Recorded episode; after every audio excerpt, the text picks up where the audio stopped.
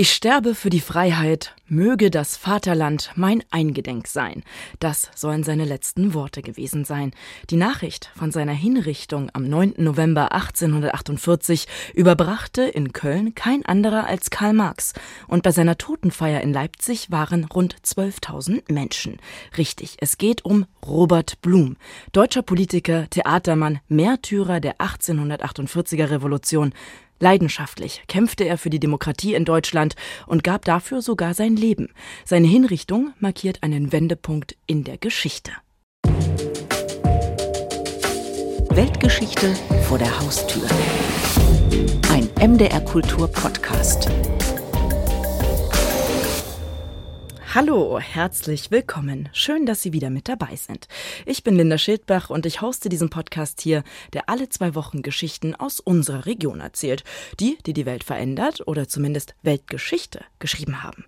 Tja, Charlie, und auch für uns, Journalistinnen und Journalisten, ist Robert Blum ja sehr wichtig, denn am 3. März 1848, da hat er in seiner Rede in Leipzig nicht nur den Rücktritt der sächsischen Regierung verlangt, nicht nur verlangt, dass es eine Volksvertretung am Bundestag in Frankfurt am Main geben soll, sondern er wollte auch Pressefreiheit. Ja, wollte er. Pressefreiheit, Abschaffung der Zensur, das waren ihm ganz wichtige Forderungen, wie überhaupt alle bürgerlichen Grundrechte, also auch Versammlungsfreiheit. Das ist das, was er gefordert hat. Wobei ich finde, es ist gar nicht so das Entscheidende und ganz Wichtige und Besondere, denn das ist auch von konservativer Seite gefordert worden. Also auch ein Heinrich Brockhaus hat Abschaffung der Zensur gefordert und Pressefreiheit. Wenig verwunderlich in einer Buchstadt wie Leipzig, dass das natürlich den Verlegern und Buchdruckern auf den, auf den Nägeln brannte, so eine Forderung. Ne? Aber ich würde mal behaupten, du würdest nicht hier stehen ohne ich? Robert Blum. Und du. Warum? Warum? Weil, und da geht er wirklich über die Masse der Demokraten hinaus, er ist auch für Frauenrechte eingetreten. Hm. Und das ist wirklich was Besonderes. Da ging er viel weiter in seinen Gedanken als andere Revolutionäre in dieser Zeit. Hm, jetzt sind wir natürlich in Leipzig und da ist jetzt, sage ich mal, Robert Blum vielleicht noch mal ein bekannterer Name. Vielen, glaube ich, aber trotzdem, ohne jetzt zu viel vorwegzunehmen, in Deutschland ist vielleicht Robert Blum gar nicht mehr so ein Begriff. Also wenn wir jetzt vielleicht äh, irgendwo auf der Straße nachfragen, was hat er gemacht, was war das für einer, hat man nicht vielleicht gleich eine Antwort. Und damals hat er auch bei dem 200. Geburtstag von Robert Blum der Kölner Museumschef gesagt, er war eigentlich nie so präsent, wie er das verdient hätte. Das sind jetzt aber alles, sag ich mal, lokal interessierte Menschen. Also ist wirklich Robert Blum so eine Figur, die über die Grenzen hinausgeht oder haben wir ihn jetzt nur besonders lieb? Nein, er ist schon eine Figur, da hat der Kölner Museumsdirektor schon recht, die ist nicht so bekannt, wie sie bekannt sein müsste. Und warum er so wichtig ist, das hat mir sehr schön Susanne Schötz erklärt. Professorin für Sozial- und Wirtschaftsgeschichte an der TU Dresden und eine meiner Gesprächspartnerinnen im Feature. Und das hören wir jetzt einfach mal. Demokratiegeschichte hat ja immer was Weltgeschichtliches. Also bürgerliche Rechte und Freiheiten zu fordern, davon auszugehen, dass Volkssouveränität herrschen soll. Das ist ja auch so eine Idee von Robert Blum gewesen. Das Volk ist souverän, es entscheidet. Es soll im Parlament entscheiden, wo es hingeht in einem Land. Das sind ja so Ideen, würde ich sagen, die sind größer die sind nicht nur Robert Blum, nicht nur Leipzig, Sachsen oder Deutschland. Das sind große Ideen. Tja, und die ganze Geschichte, die hören Sie jetzt im Feature von Hartmut Schade, gesprochen wie immer von der wunderbaren Conny Wolter. Was zieht dort zur Brigidenau im blutigen Morgenrot? Das Robert Blum-Lied. Oder genauer, eine von Dutzenden Fassungen. Es gibt Textvarianten von der Ukraine bis ins Saarland, von Schleswig bis Wien. Es krachen die Gewehre, im Blute liegt der Held. Es haben die Büchsen der Jäger, der Freiheit Fahnenträger, den Robert Blum gefällt. Robert Blum war ein großer Demokrat, der die Massen in Deutschland für das Thema eines modernen Staates begeistern wollte. Blum gehört zu den eher pazifistisch gesinnten Revolutionären. Er ist auch Idealist, was auch verbunden ist mit einer gewissen Naivität. Er war für mich ein Vorkämpfer für Demokratie, für Freiheit, für mehr Gerechtigkeit und für Völkerverständigung im 19. Jahrhundert in Europa. Robert Blum ist ein zutiefst beeindruckender demokratischer Kopf, der aus seiner Komfortzone der Kultur herausgeht und mit sehr viel Friedfertigkeit und sehr viel kantiger Persönlichkeit für die Befreiung und Verbesserung und Aufklärung der Gesellschaft eintritt. Robert Blum, ein Theatermann, der seine größten Erfolge auf der politischen Bühne feiert. Ein Pazifist, der schließlich doch zur Waffe greift, ein Mann, der für Frauenrechte eintritt, ein Kölner Katholik, der im protestantischen Leipzig heimisch wird, ein Handwerker, der zum Schriftsteller und Verleger wird, der Gründer des ersten deutschen Literaturmuseums, des Leipziger Schillerhauses. Der dann einen unglaublichen Weg zurücklegt bis in die Frankfurter Nationalversammlung, wo er mit seinen kleinen Anfängen im Gegensatz zu den ganzen Rechtsanwalten und anderen Honorationen wirklich eine Ausnahme ist. Anselm Hartinger, Historiker und Direktor des Stadtgeschichtlichen Museums in Leipzig der dann eben tatsächlich den Weg bis zum Ende geht und am Ende für die Freiheit, für seine Vorstellung eines anderen Deutschland sein Leben lässt. Offenbar ein Mann mit vielen Talenten und vielen Widersprüchen, dieser Robert Blum. Das fasziniert schon seine Zeitgenossen und macht Blum zur idealen Projektionsfigur für die Erinnerungskultur, meint Axel Körner, Professor für Ideengeschichte an der Uni Leipzig. Über Robert Blum konnte man sich eben mit der Geschichte der Demokratie identifizieren und alle sozialen Bewegungen brauchen ja solche Personen, mit denen sie sich identifizieren können. Und trotzdem wird Robert Blum heute für ganz verschiedene Facetten, die alle für 1848 stehen, auch instrumentalisiert. Von der pragmatischen liberalen Mitte bis hin zu den linken Fraktionen des Republikanismus, von Katholiken, Deutschkatholiken bis hin zu ganz unterschiedlichen politischen Gruppierungen, die alle natürlich solche Leitfiguren für sich benötigen und keiner schaut dann so ganz genau in die Biografie oder in die Quellen rein, wenn man sich eben versucht, auch an Personen zu orientieren. Versuchen wir also uns ganz nüchtern der Person Blums zu nähern. Geboren 1807 in Köln in einfachsten ärmlichen Verhältnissen. Ein auffallend kluges Kind mit einem phänomenalen Gedächtnis. Mit vier Jahren betet Blum die Messe auf Latein auswendig her. Mit sieben hat er vom Vater Rechnen, Schreiben und Lesen gelernt. Doch Geld für eine höhere Bildung hat die Familie nicht. Ohne handwerkliches Talent probiert Robert Blum sich in verschiedenen Gewerken aus und wird schließlich Theaterdiener. Also er war einfach wirklich ein geistig reger Mensch, eigentlich ein intellektueller Kopf durch und durch, der sich für die großen Zeitfragen interessiert hat. Susanne Schötz, Professorin für Wirtschafts- und Sozialgeschichte der TU Dresden. Und von ihm ist überliefert, dass man ihn beständig mit Büchern in der Hand sah. Das heißt, er hat beständig gelesen, der hat alles, was er irgendwie finden konnte und was ihn interessiert hat, wirklich verschluckt. Der hat gelesen, gelesen, gelesen und dann als Theatersekretär natürlich auch Zugang zur Bibliothek gehabt. Mit dem Kölner Theaterdirektor Ringelhardt kommt Blum 1832 nach Leipzig und ist nach kurzer Zeit stadtbekannt. Blum war offenbar ein sehr begabter Vernetzer jemand, der immer wieder in Vereinen auftauchte, der einen Redeübungsverein mitleitete, der dann den Schillerverein gründet, also jemand, der sehr gut mit Leuten konnte. Er ist wirklich jemand, der auch in die Milieus geht. Er wird natürlich Freimaurer zum Beispiel. Er engagiert sich in der katholischen Kirche. Und Blum schafft es eben tatsächlich in diesem eher bürgerlich klassischen Milieu, sich einen eigenen Platz zu behaupten. Und er wird dann eben gerade mit seiner Andersartigkeit, vielleicht auch mit seiner Ungebundenheit eine echte Führungsfigur. Die Studenten und Akademiker jubeln ihm zu, als er ab 1840 jährlich eine große Schillerfeier auf dem Marktplatz inszeniert. Motto Mit Schiller, Sir, geben Sie Gedankenfreiheit gegen Tyrannei und Zensur, für Einigkeit, Recht und Freiheit. Das politische Betätigungsverbot unterläuft Blum auch mit dem Redeübungsverein, in dem nicht nur Rhetorik geschult, sondern politische Themen diskutiert werden. Blum engagiert sich bei den Deutschkatholiken, einer Bewegung, die sich gegen den Reliquienkult, Zölibat und das Primat des Papstes wendet, mehr Rechte für die Gemeinden fordert. und wo er dann der Führer der Leipziger deutsch-katholischen Gemeinde schon 1845 ist und auch ein Liederbuch und ein Glaubensbekenntnis formuliert. Er ist einfach auch jemand, denke ich, und das ist für mich das Besondere, der so immer das spürt, was gerade läuft. Da hat er irgendwie ein ganz feines Gespür, was läuft gerade an großen Themen. Frauenrechte beispielsweise. Wobei diese in den 1840er Jahren kein Thema sind und schon gar keins, mit dem man in politischen Debatten gewinnen kann. Blum aber fragt in einem Artikel, wenn es stimme, dass der Mensch erst durch seine Teilhabe an den Staatsangelegenheiten zum Menschen werde, was ist dann mit den Frauen? Also gehören die Frauen zur Menschheit dazu? Sollen die auch mitwirken? Oder was ist mit denen eigentlich?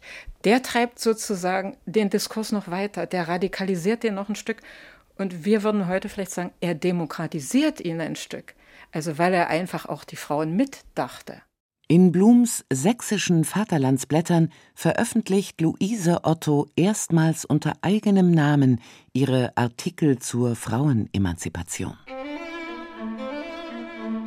Robert Blum ist offenkundig ein vorurteilsloser, neugieriger Mann, der die unterschiedlichsten Milieus verbindet – ein charismatischer Menschenfänger, dessen erste politische Bewährungsprobe im August 1845 schlägt. Wo bei einem Besuch des Prinzen Johann in Leipzig das Militär auf eine protestierende Volksmenge schießt und es also ein Dutzend Tote und viele Verletzte gibt.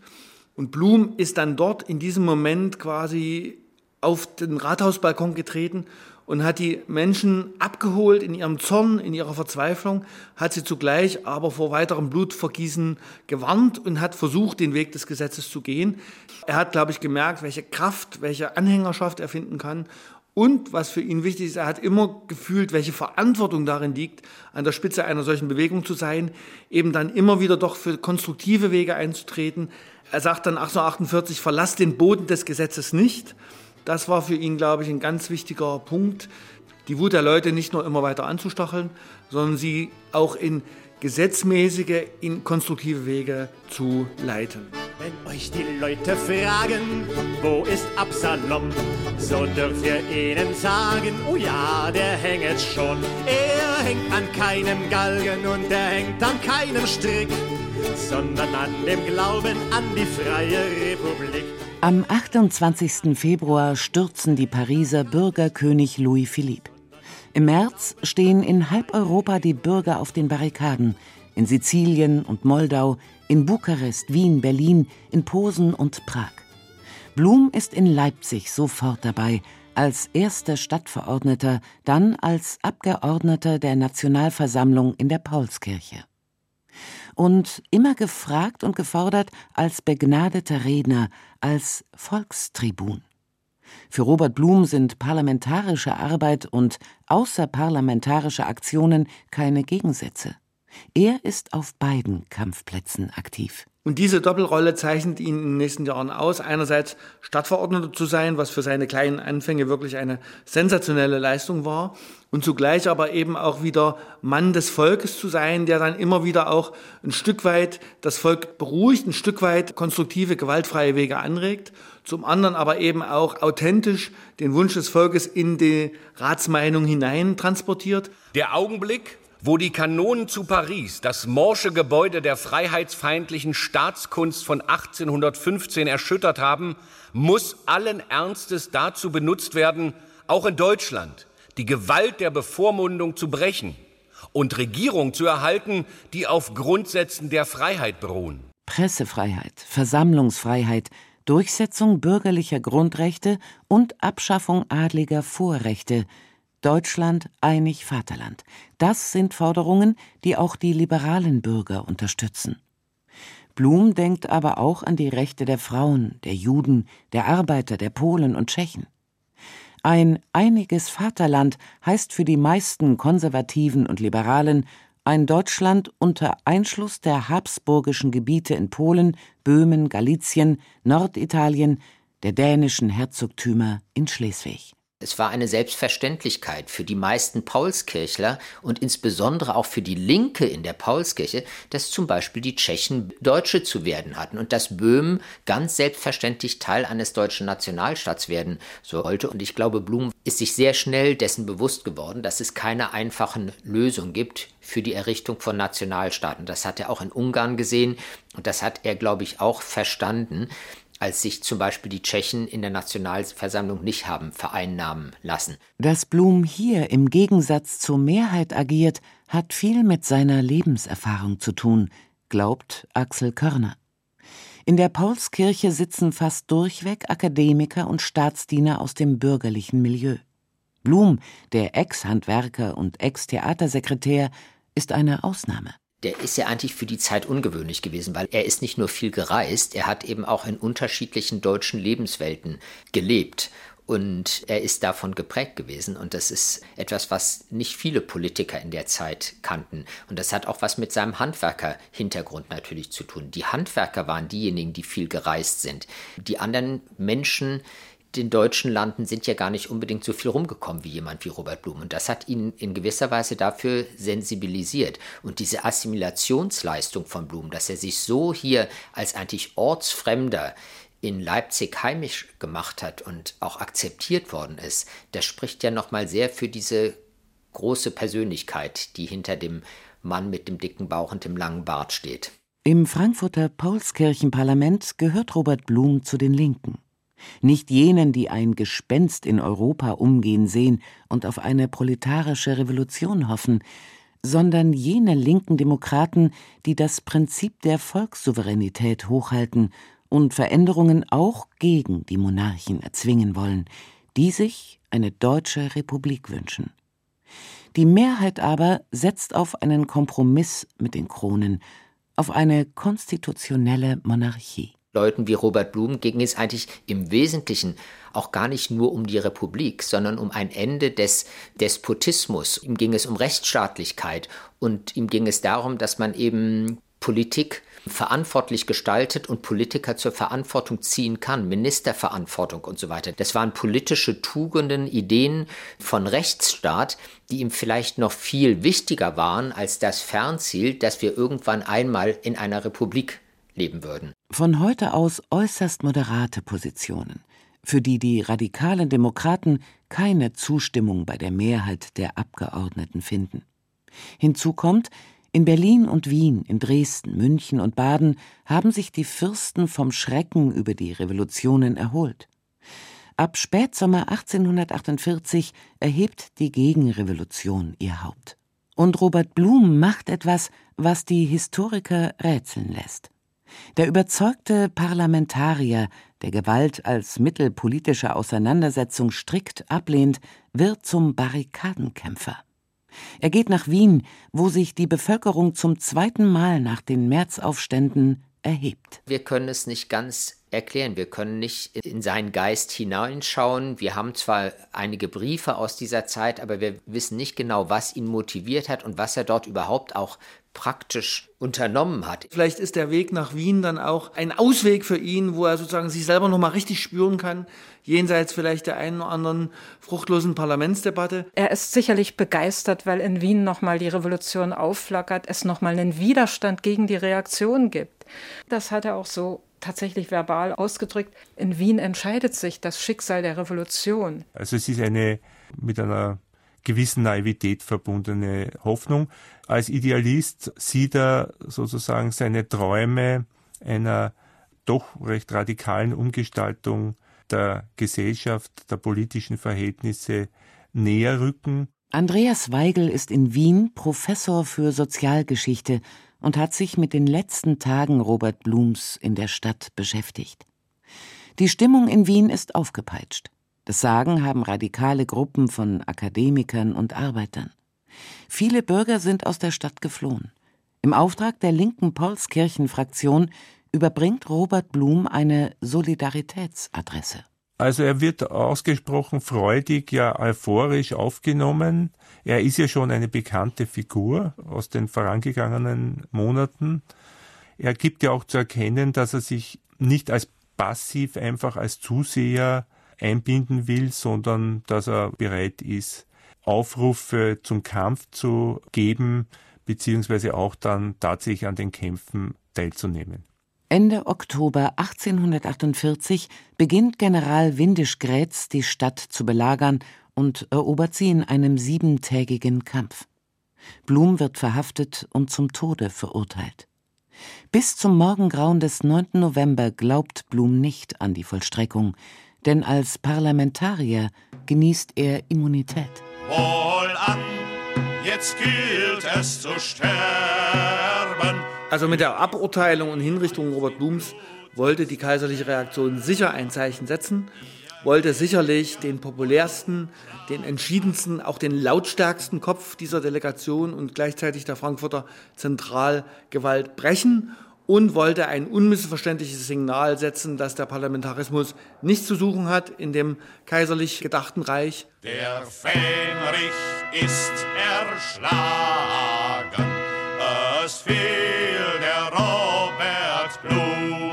Mit seiner Ermordung wird der Leipziger Parlamentarier erst recht populär. 12.000 Menschen, das ist jeder vierte Einwohner Leipzigs, kommen zur Totenfeier. Im ganzen Land finden Gedenkgottesdienste und Gedenkkonzerte statt, werden Tassen und Pfeifenköpfe mit seinem Konterfei verkauft, der Abschiedsbrief an seine Frau Jenny tausendfach nachgedruckt, wird Geld für die Familie gesammelt.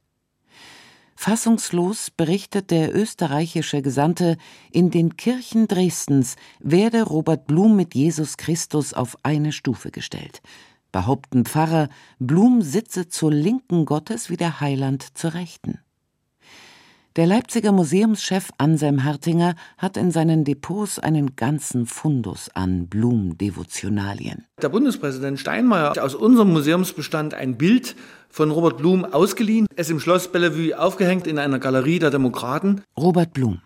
Er wird gerade wieder entdeckt als einer der großen Köpfe der 1848er Revolution. Ein Parlamentarier, der den Diskurs, den Kompromiss über politische Lager hinweg sucht, der die soziale Frage, die Frauenemanzipation als politische Themen entdeckt, der frei von nationalen Allüren den Befreiungskampf der Polen, Tschechen, Ungarn unterstützt. Ein Politiker, der mitreißen kann und der weiß, wie wichtig es ist, das Volk zu erreichen. Noch einmal Anselm Hartinger. Er war ein Vollblutpolitiker im besten Sinn des Wortes, der vielleicht auch manche erratische Wolte hingelegt hat, der aber immer vom Herzen und von der Parteinahme für die Zurückgesetzten, für die Marginalisierten, für die Schwachen und die Armen gelebt hat. Und ich glaube, das macht ihn so authentisch. Das haben die Menschen 1848 an ihm geliebt. Und damit kann man heute noch etwas anfangen. Die Leipziger fangen etwas an mit ihrem Robert Blum. 2024 wird erstmals der Robert Blum Preis für Demokratie verliehen, nicht der einzige nach ihm benannte Preis. Der Bund frei religiöser Gemeinden vergibt einen Blum Kunstpreis, das Berliner Blum Gymnasium einen für gesellschaftliches Engagement. Alles zutreffend. Robert Blum ist eben ein außergewöhnlicher Mann mit vielen Facetten. Weltgeschichte vor der Haustür. Ein MDR Kultur Podcast. Über Robert Blum, Märtyrer der Revolution von 1848. Märtyrer, das ist ja ein Wort, was auch nicht jeder oder jede so mag, aber man kann sagen, wohl einer der populärsten Politiker dieser Zeit, dieser Revolution, der Leipziger auch, nachher auf jeden Fall, nicht von Geburt aus, aber von, von Hause. Ein Pazifist, der schließlich zur Waffe griff. Das fand ich war auch eine schöne Formulierung, die du dann in deinem Feature hattest, mhm. Charlie. Ja, aber Märtyrer musste gar nicht so zurückzucken. Ach. Er war ja Katholik. Ne? Also, okay. Das hat, hätte ihn wahrscheinlich weniger gestört. Ja, gut. So eine Titulierung. Gut. Ist auch interessant, dass Deutsch-Katholik also wirklich so eine Reformbewegung in der Zeit die man heute auch kaum noch kennt. Ja. Also es ist ein bisschen wie heute Kirche von unten.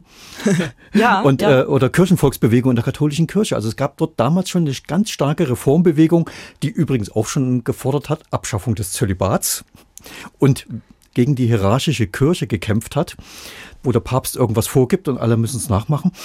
Auch da ein Punkt, wo er mehr Demokratie gefordert hat. Und das finde ich auch wieder interessant. Also, Ja. dass er nicht bloß in der Politik geguckt hat, sondern wirklich ein Mann war, der eine unheimliche Bandbreite hatte und sich für vieles interessiert hat und überall eigentlich Demokratie wollte. Und wir hatten es ja auch schon gehabt. Also, jetzt mache ich einen kleinen Gedankensprung und komme zu Schiller. Ja. Da hatten wir auch schon im Frühjahr einen Podcast gemacht über das Schiller Museum als erstes deutsches Literaturmuseum.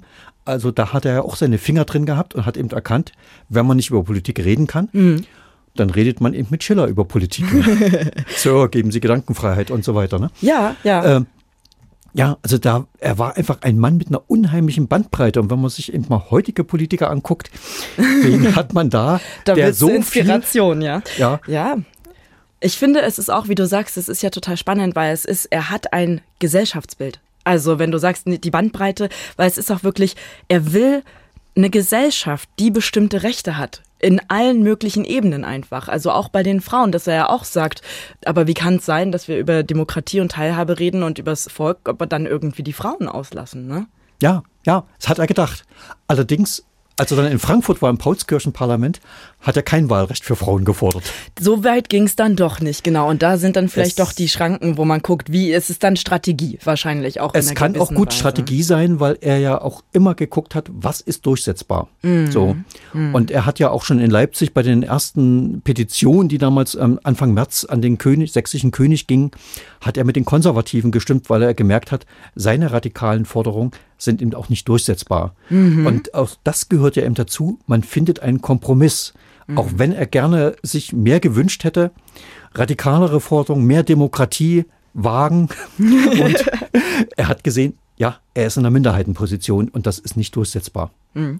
Es ist ja auch tatsächlich jemand, vielleicht nochmal kurz zu diesem Punkt, dem auch Rechtsstaatlichkeit einfach unglaublich wichtig war. Also, dass Politik verantwortlich gestaltet und, und das fand ich ja wichtig, Politiker und heutzutage wären es dann auch Politikerinnen, dass man die zur Verantwortung ziehen kann. Und das, finde ich, ist ein Punkt, wo man heutzutage, wenn man auch auf Populismus guckt und all das, dass man sich sagt, dieser Punkt, verantwortlich, Politik verantwortlich gestalten, realistisch vielleicht, würde ich jetzt dann noch hinzufügen, ist ja auch was, was heutzutage ein unglaublich wichtiges Thema ist. Auch da ist er eigentlich wieder seiner Zeit voraus. Und klar, Rechtsstaatlichkeit war damals ein ganz großes Thema. Also Mhm. auch Abschaffung der adlichen Vorrechte und ähnliches. Das waren ja wirklich die Forderungen der 1848er Revolutionäre. Und Verantwortlichkeit der Minister, das ist auch schon ein Punkt, Mhm. der ist wirklich einfach wichtig und heute immer noch aktuell. Mhm. Also auch da kann man anknüpfen an Robert Blum. Auch da kann man Robert Blum nochmal lesen. Eine Figur. Wir haben ja nun ein Radio-Feature, das heißt, vielleicht kann man sich gar nicht vorstellen, wie der aussah. Der war ja eigentlich eher klein, dicklich, große Rauschupper, Vollbart, sag ich mal. Rothaarig. So, ne? Rothaarig und trotzdem jemand mit einer unglaublichen Anziehungskraft. Auch Frauen? Auch, von, auch bei Frauen, die er übrigens alle gar nicht so gut behandelt hat. Das war dann vielleicht wiederum ein anderes, aber gut, das äh, ist vielleicht dann wieder ein neues Kapitel. Aber ich finde auch diese Geschichte, dass man sagt, okay, das ist eine Figur, die anziehend ist und das hattest du ja auch in deinem äh, Feature drin, dass es jemand war, mit der quasi die Geschichte der Demokratie identifizieren kann. Also so eine soziale Bewegung, das sagte der Herr Körner in deinem Feature, die brauchen Personen, mit denen man sich identifizieren kann. Und er war jemand, der kam aus ärmlichen Verhältnissen und kann aber irgendwie so gut reden und kann irgendwie die Leute so gut anziehen. Ja, gerade mit den ärmlichen Verhältnissen. Beim Schreiben hatte ich gedacht, oh, wie viele Arbeiter sitzen eigentlich heute im Bundestag? Ich glaube, ein oder zwei sind's, die. Es sind tatsächlich mehr, wenn man Sind auf die Parteien guckt. Äh, Ich war ja mal Okay. im Hauptstadtstudio und dann Gut. guckt man sich das an. Es ist mehr, als man denkt, in verschiedenen Parteien tatsächlich. Der Anteil ist dann bei bestimmten Parteien höher, sage ich mal, als bei anderen. Im selben Moment, das ist jetzt so unsere kleine Ausweichung, finde ich immer interessant, dass wir das fordern. Und wenn dann jemand kommt, der kein Abitur hat, sagen wir ja, die haben nicht mal Abitur. Ja, Lustigerweise. ja. Gut, aber das ist, das ist. Ja, ja, aber, aber kommen wir zurück. Aber wie, genau, ist, wie viele ich fand das schon da? interessant, ja, weil ja. er damit einfach auch die Sozialen, also sein großer Antipode in gewisser Weise in Leipzig war Heinrich Brockhaus. Mhm. Und der hat natürlich die soziale Frage überhaupt nicht im Blick gehabt. Klar. Der So. kannte ja gar nicht das Problem, ne? Auch Ja, in der hat anders Frankfurt, gesehen, der wollte genau. natürlich möglichst geringe Löhne zahlen, aber Ja, ja. ja, aber jemand, der einfach so diese sozialen Aspekte mit von vornherein mit bedenkt, das finde ich, ist heute noch total aktuell. Mhm. So. Und für mich auch spannend, die nationale Frage, wo ja Blum auch eine Minderheitenposition einnimmt. Also uns ist ja Deutschland heute so geläufig in den Grenzen, wie es jetzt ist. Und äh, die kleindeutsche Lösung, die dann durch Bismarck 1871 erzwungen wurde, und Österreich ist Österreich. Aber damals war das ja alles das Deutsche Reich. Hm. Und wenn man sich Österreich anguckt, dann gehörte Mailand dazu, da gehörte Venedig Wahnsinn. dazu, da gehörte Lemberg, also heute Rov, Ukraine dazu.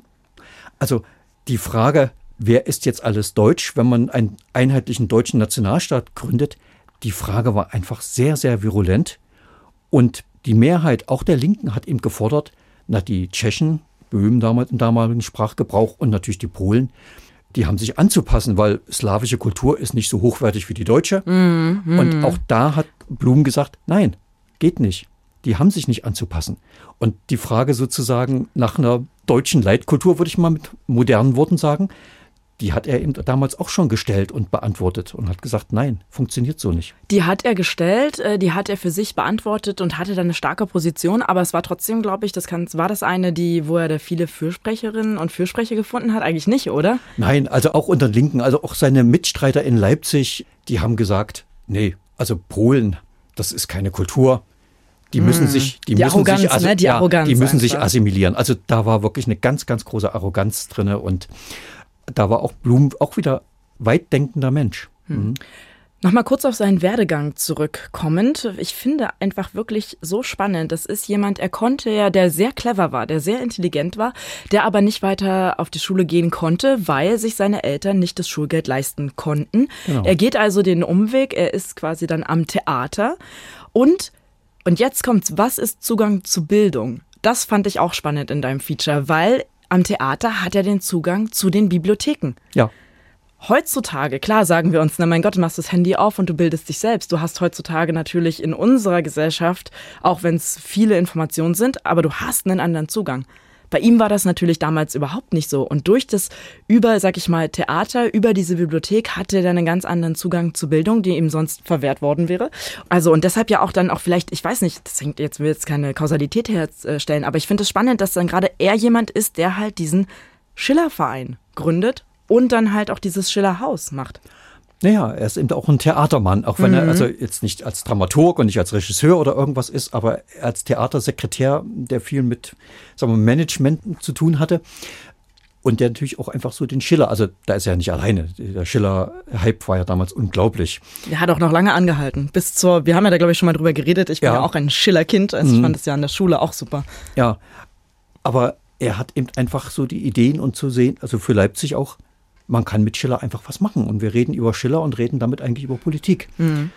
Also beeindruckend, aber das sind ja andere, auch wenn man August Bebel anguckt oder so, sagen wir, die frühe Arbeiterbewegung, da ist ein Drang, sich die bürgerliche Bildung anzueignen Hm. und die Leute lesen, lesen, lesen, die verschlingen, die haben dann am Ende, können die ihren Goethe und ihren Schiller und später Freilich Grad oder so aus dem Stegreif zitieren.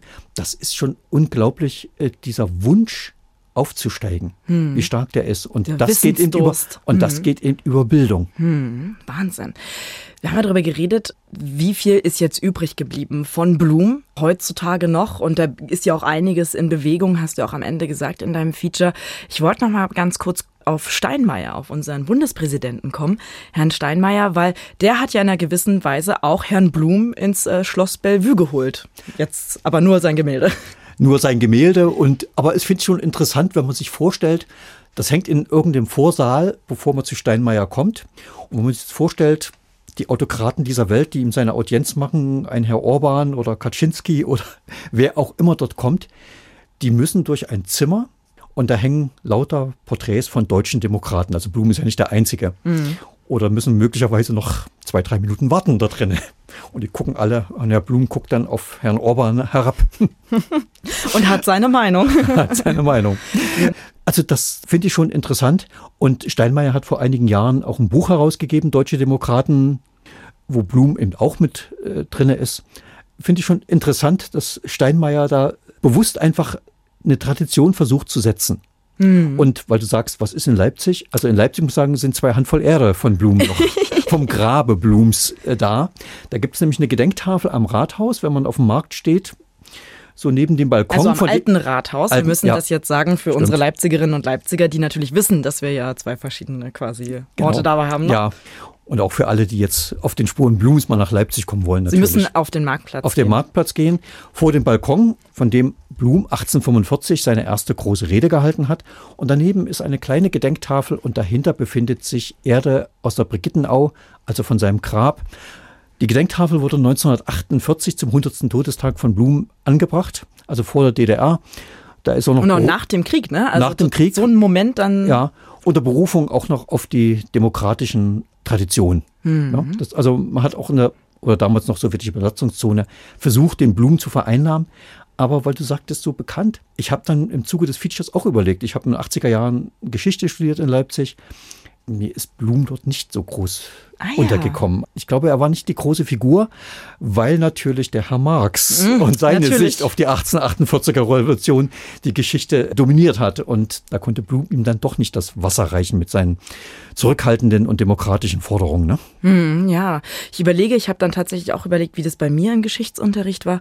Und ich kann mir gut vorstellen, also er war mit erwähnt, wie es halt immer so ist in den Texten, aber jetzt auch nicht als die große Figur, die man irgendwie gelernte bekommen hat. Ne? Also, und für mich mit Frankreich-Bezug ist natürlich dann ganz schnell Leon Blum äh, nochmal, also der später ja nach unserem Robert Blum war, aber der 100 auch Jahre später. Nee, nicht 80, ganz, nee, nee, nicht der, ganz, der 80. ist Ende 19. Genau, genau. Aber Und die große Zeit von Leon Blum war doch die, Ja. linke Republik, die war ja dann Ende der 20er, Anfang der 30er. Genau, ne? genau, aber geboren ist er natürlich Ende 19. Genau. Hm. Aber der ja auch unglaublich tolle Impulse gesetzt hat. Aber dann fängt man natürlich an, irgendwie als junger Mensch und verwechselt alle Blums.